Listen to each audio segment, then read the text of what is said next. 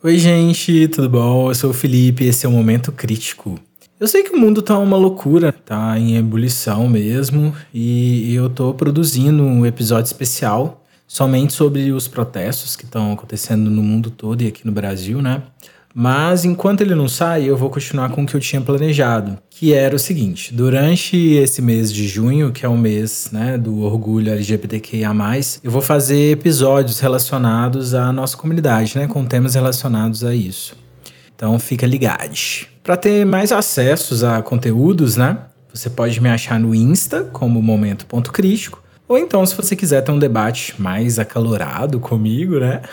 você pode me achar no Twitter como Fengel Underline. E se você quiser saber mais um pouco sobre mim ou sobre o podcast, você pode ouvir o episódio 00. Mas se você não quiser, não tem problema. Até porque hoje eu tô aqui é para destruir corações. Momento crítico. Vamos! Momento crítico.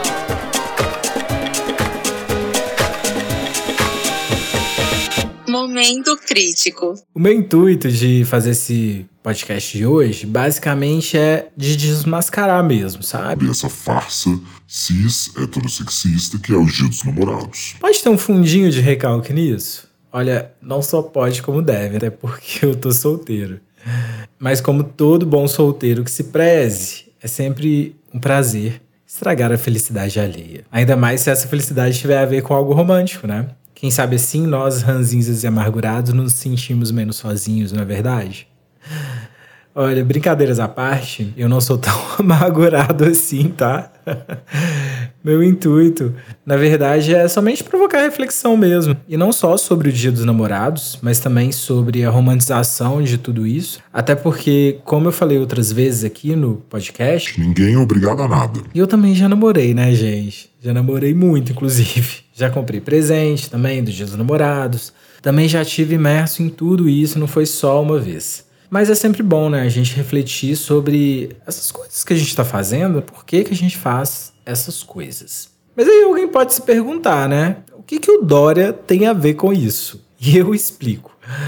O fato é que o Dia dos Namorados ele foi uma criação do pai do Dória, o atual governador de São Paulo. E os dois têm o mesmo nome, mas só um deles mesmo foi o responsável, e foi o João Dória. O publicitário. A historinha por trás aí disso é que lá no século passado as pessoas se perguntavam por que, que o mês de junho era um mês tão ruim para as vendas. Então, um certo publicitário decidiu que seria uma ótima ideia criar uma data, sim, tão importante quanto o Dia das Mães ou quanto o Natal e, e aquecesse a economia desse mês assim tão gelado. Né? E aí eles decidiram que a véspera do Dia do Santo Antônio, que é conhecido aí como o Santo Casamenteiro, né, ia ser um bom dia para comemorar o Dia dos Namorados.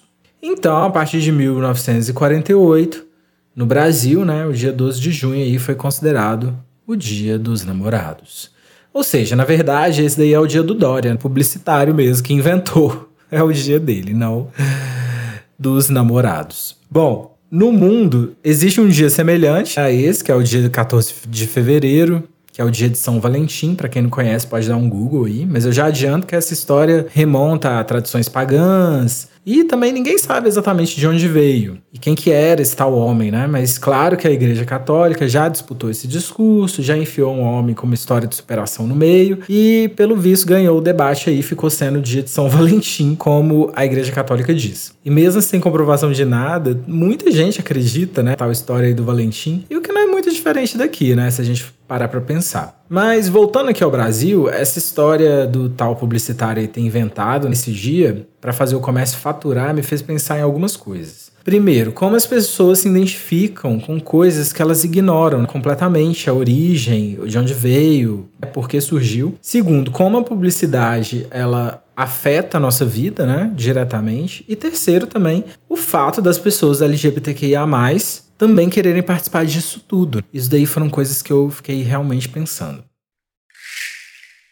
A primeira coisa aí que me chamou a atenção foi justamente esse lance de ignorar a origem das coisas. A primeira vez que eu ouvi falar sobre isso, quando eu era criança, eu percebi que eu nunca tinha parado para questionar de onde que vinham, né? Todas aquelas datas que eu gostava, e resumos feriados. Eu sabia que algumas delas eram da religião, mas sabe quando você não faz a conexão, você não sabe de onde veio direito? É tipo o feriado de Corpus Christi, todo mundo ama, mas a maioria não tem nem ideia do que se trata, né? Inclusive eu fui pesquisar para falar para vocês qual que é o significado e sinceramente eu não entendi muito bem. Talvez algum católico possa me explicar um dia realmente o que, que significa o Corpus Christi. Mas enfim.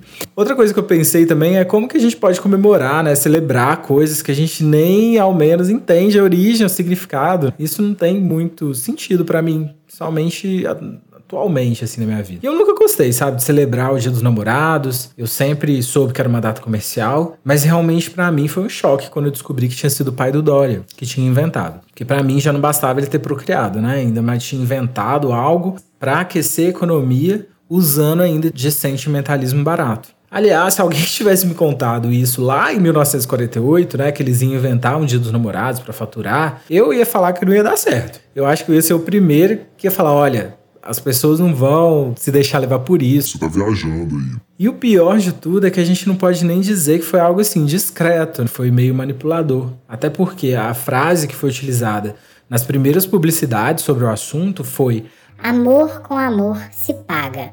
Por que, que então isso aconteceu? Bom, claro também que a gente não pode jogar essa responsabilidade em cima das pessoas, né? A gente não pode chamar as pessoas de ignorante, alienadas e dizer que foi culpa da população isso ter acontecido. Não podemos porque a psicologia moderna ela explica, né, muitos desses fenômenos aí. E não é só o Dia dos Namorados também que foi inventado, né? Outro bom exemplo aí são as cores rosa e azul e a relação delas com os gêneros. Não tem exatamente a ver com a publicidade, mas também foi um condicionamento social que foi inclusive se alterando ao longo das décadas, porque inicialmente rosa era a cor do gênero masculino e, e, e azul do feminino, e aí isso foi se alterando até que nos anos 80, por causa de testes pré-natal, olha só, as pessoas começaram a reproduzir isso e hoje trata como se fosse uma verdade universal mesmo a ponto até de homens aí com masculinidade frágil nem usarem rosa, né? Que é muito engraçado. No caso da publicidade, especificamente, eu acho bem relevante contar uma história curiosa que diz respeito ao behaviorismo, que é um ramo da psicologia que muita gente deve conhecer, pelo menos ouvir falar. Uma das coisas que o behaviorismo estuda é como o ambiente estimula a pessoa e qual a resposta da pessoa a esse estímulo. E nesse sentido, ele também abrange aí um pouco a persuasão. E um dos estudos mais famosos aí, né, do behaviorismo é do cão de Pavlov. Também muita gente deve ter ouvido falar, mas aí vocês podem jogar no Google aí para conhecer. Bom, nessa área aí da psicologia havia um, um, homem chamado John Watson. Ele foi um dos grandes responsáveis aí por difundir as ideias do, do comportamentalismo. Só que aí depois de contradições aí nos próprios estudos também, ele fez uns testes com o bebê e, e aí a, os pais começaram a aplicar isso, enfim, deu um abafão. Ele foi proibido de dar aulas. Só que aí adivinha para que ramo ele foi? Bem. publicidade, é isso mesmo.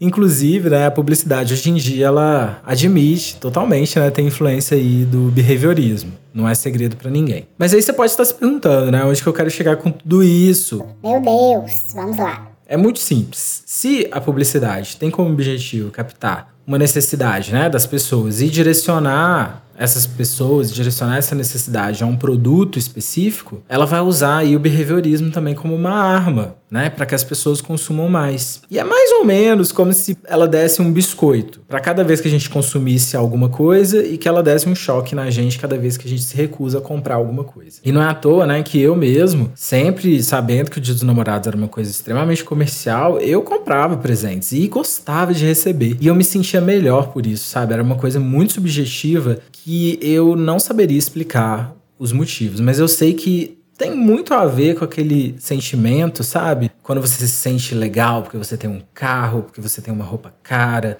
ou quando você tá triste, né? E, sei lá, vai comprar uma roupa nova, vem tudo do mesmo lugar, sabe? E aí eu chego à conclusão que nós estamos sendo mesmo condicionados, né? A achar que, que os nossos corpos, né? Eles só têm valor mesmo atrelados aí a, a coisas. Em outras palavras, a gente tá coisificando as pessoas. E não só as pessoas, os relacionamentos também. Como eu falei no outro episódio, a gente começou a medir nosso valor pelo que a gente tem.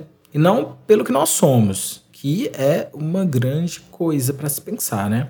E aí muita gente se sente um lixo, né? Claro, porque não consome certas coisas que todo mundo consome. E isso vale tanto para aquela roupa da moda, tanto para aquela viagem inesquecível, quanto também para aquele jantarzinho romântico a dois. E a gente tem que refletir sobre isso, porque nós não podemos medir um, um sentimento através de coisas externas. E aqui eu incluo qualquer coisa que tem que ser paga. E a publicidade, ela tá por trás de cada uma dessas coisas. Ela tá lá martelando, né, nas nossas cabeças que a gente precisa disso para sermos bons namorados, namoradas ou namorados. É, será que a gente precisa disso mesmo? O bom é que esse isolamento tem dado aí muita perspectiva para quem obviamente está podendo se isolar. E fica a pergunta, né? Será que nesse momento quem está em isolamento aí ia querer um relógio de ouro ou ele ia querer, na verdade, poder ficar com a pessoa que ele gosta sem restrição nenhuma? Será que realmente é importante você levar quem você gosta, sei lá, para jantar no dia 12 de junho? Ou realmente você tá presente ali, prestando atenção no que a pessoa tá falando, né? Todos os dias da vida da pessoa. O que, que você ia preferir? Ser levado para jantar ou que a pessoa realmente prestasse atenção nas coisas que você fala? Será que um presente é realmente uma prova de amor? Bom, por fim, também me chama muita atenção é, o fato né, de pessoas LGBTQIA também estarem muito envolvidas nessas histórias, né? Inclusive, principalmente, talvez, os gays brancos, que eu já falei muito sobre isso. Eu acho curioso ainda, porque, exceto uma propagandinha, né, aqui ou outra ali, a maioria esmagadora da publicidade ela envolve um amor cis e heterossexual, né? É, ou então, a gente pode falar ainda daquele amor cis heterossexista, né? Daquela ideia cis heterossexista que eu falei lá no episódio 17 de maio, que é uma coisa que está né, envolvida com a família, com todo esse pensamento moralista da, da nossa sociedade. E eu fico me perguntando. Por que, minha deusa? por que, que, a nossa comunidade quer uma vidinha medíocre, né? que não é boa, inclusive, nem para a maioria dos héteros. Bom, e aí mais uma vez eu volto na mesma conclusão que eu tive naquele episódio, que na verdade Muitos LGBTQIA+, fazem isso para se humanizarem. Talvez eles comprando presente, dando para quem eles gostam, né? A pessoa LGBTQIA+, ela pode pensar que vai fazer parte da sociedade, que é um membro ali igual, né, a todos os outros que estão fazendo aquilo também. Bom, e se isso for verdade, eu acho triste. Até porque, né, gente, o, o capitalismo ele sobrevive por causa também da heterossexualidade, como eu expliquei lá naquele episódio. Quem não ouviu pode escutar e entender melhor aí o que eu quero dizer com isso. Bom, e aí, pra gente tentar, né, se sentir normal, a gente vai lá, quer performar o quê? Aquilo que tá todo mundo performando também, né? Mesmo sem saber as origens. E aí, a gente acaba se deixando levar também por uma publicidade que nem ao menos nos representa. E somos também condicionados aí da mesma forma que qualquer outra pessoa. E se bobear ainda, na hora que a gente for lá comprar o presente, a gente ainda sofre LGBTQIA mais fobia. Bom, mas nem tudo é ruim nessa história, né? Acho que também pode ter uma saída aí também pra gente se livrar disso. Pra quem quiser se livrar, né? Claro. Como eu falei, ninguém é obrigado. Acho que entender como tudo isso funciona é a primeira coisa a se fazer, né? Resistir também ao condicionamento também é muito importante. Acho que a gente pode também começar a dar valor às pessoas à nossa volta pelo que essas pessoas são e não porque elas têm, né? Ou pelo trabalho, ou pelas viagens que elas fazem. Eu acho também que entender quem a gente é de verdade, né, entender nosso valor, também é muito importante nisso, né, porque a gente tem que começar a nos valorizar também pelo que a gente é, né, pela pessoa completa que a gente é. Outra coisa também que eu acho importante é, é valorizar os nossos relacionamentos também pelo que eles são, né, relacionamentos. Porque se a gente medisse relação por posse, por dinheiro ou por riqueza, vamos ser sinceros, não ia existir nem divórcio, né, entre as pessoas ricas, o que a gente sabe que não é verdade. E para as pessoas LGBTQIA+, talvez o melhor a se fazer é entender que se nossa simples existência ela é uma afronta a esse cis heterossexismo, que é uma das bases aí do nosso sistema, e que faz tanto mal aí para as pessoas, sejam elas, né, LGBTQIA+, ou não, talvez então seja a hora da gente inventar outras maneiras aí de nos relacionar, né? Outras maneiras de ver a vida, outras maneiras de namorar e de formar uma família também. Inclusive, né, subverter aí esse conceito de família, de namoro e de relacionamento. Talvez, inclusive, a chave de tudo esteja nas nossas mãos. Vocês já pararam para pensar nisso? Então é isso, gente. Eu espero que todos nós passemos esse dia 12 muitíssimo bem tá? Inclusive, se estiver sozinho, estiver só com a família, ou se estiver com o boy, com o amor, com os amores, em trisal, né? Do jeito que a gente bem entender. Mas também entendendo que nenhum dinheiro, né? Presente, pessoa, ou qualquer coisa externa aí deve ter o poder de ditar quem nós realmente somos e qual é o nosso verdadeiro valor. Um beijo e até a próxima. Momentos de Vamos! Momentos